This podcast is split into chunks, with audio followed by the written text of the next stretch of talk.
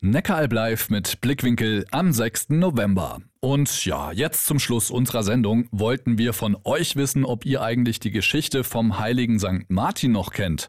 Am nächsten Freitag ist es nämlich wieder soweit und ich vermute mal, dass auch einige von euch mit ihren Kindern oder Enkeln und ja, leuchtenden Laternen am Martinstag durch die Straßen laufen werden. Aber mal Hand aufs Herz, was ist da bei euch wirklich hängen geblieben vom Martinstag? Eure Antworten. St. Martin, das ist die Geschichte von einem römischen Soldaten. Der einem Bettler die Hälfte seines Mantels gegeben hat. Der hatte keine Klamotten an und er hat den Mantel geteilt und damit eine gute Tat getan und damit immer noch auch Vorbild, was man den Kindern so mitgibt. Klar, die Laternen, die Lieder. Im Kindergarten hat man sich ja immer davor getroffen und zusammen Gäste und Punsch getrunken. Also Laternenlauf. Martinsgans gegessen, so diese ganzen Sachen, ja. Laterne, Laterne, Sonne, Mond und Sterne.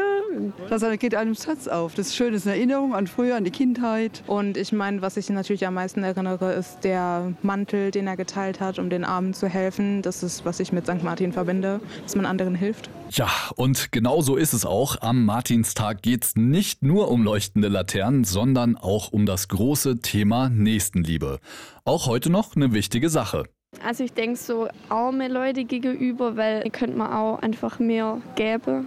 Ja. Ich bin ehrenamtlicher Helfer an der Tafel und ich finde, für die Obdachlosen müssen mehr getan werden. Vor allen Dingen auch, dass die halt eine Unterkunft haben, wenn es kalt ist und so weiter. Dass man sagt, auch wenn man äh, alles hat, man sollte doch immer wieder ans Teilen denken. Jetzt gerade so im alltäglichen Leben auch einfach mal auf Kleinigkeiten zu achten, Leuten vielleicht die Tür aufzuhalten oder einem ein Lächeln zu schenken. Es gibt so viele arme Menschen, dass man einfach, was man, was einer zu viel hat, dass man halt dem anderen dann halt einfach was abgibt. Tja, da bin ich ganz eurer Meinung und ja, am besten nicht nur an St. Martin, sondern das ganze Jahr über. Und mit diesem kleinen Denkanstoß sind wir tatsächlich auch schon wieder am Ende unserer Sendung angelangt.